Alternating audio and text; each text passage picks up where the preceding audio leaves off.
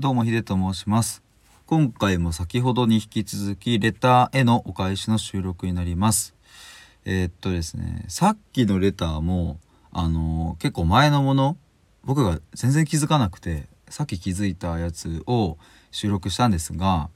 えー、なんと今回もですね1週間前にいただいた、えー、レターでした。遅くなってしまいすみません。えっ、と今回はえっ、と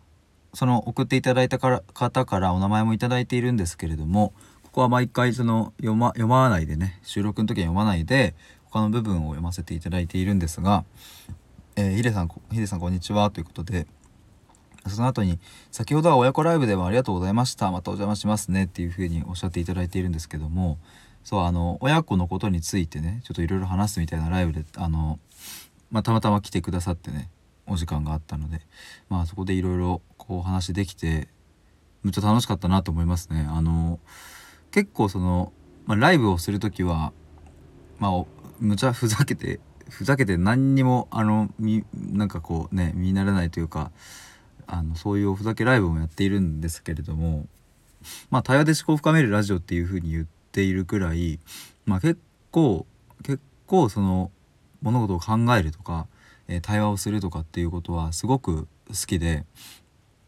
でえっとまあ対話っていうものもその、まあ、スタイフにおいてはえっともちろんそのコラボだけではなくて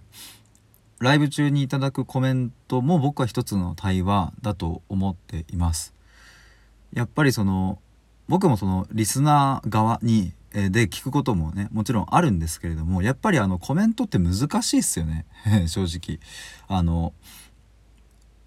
やっぱりあのタイムラグもあるしでそのなんだろうな例えばあの「あそれ分かります」って言ってコメントした時に結構その話が流れた後だと「えどこに対しての分かりますなの?」みたいな感じになっちゃったりして、えー、と結構難しいっすよね送る側も。だから僕はその難しさもすごいよくわかるからなるべくえこの方はななんでこれ送ったんだろうとかこのどういう背景でとか、まあ、もちろんそれはプロフィールを見ればあの書いていただいている方はある程度その,、まあ、その属性っていうんですかね。あのどういうお仕事されていてとか、うんと、ご年齢とかね近いのか離れているのかとか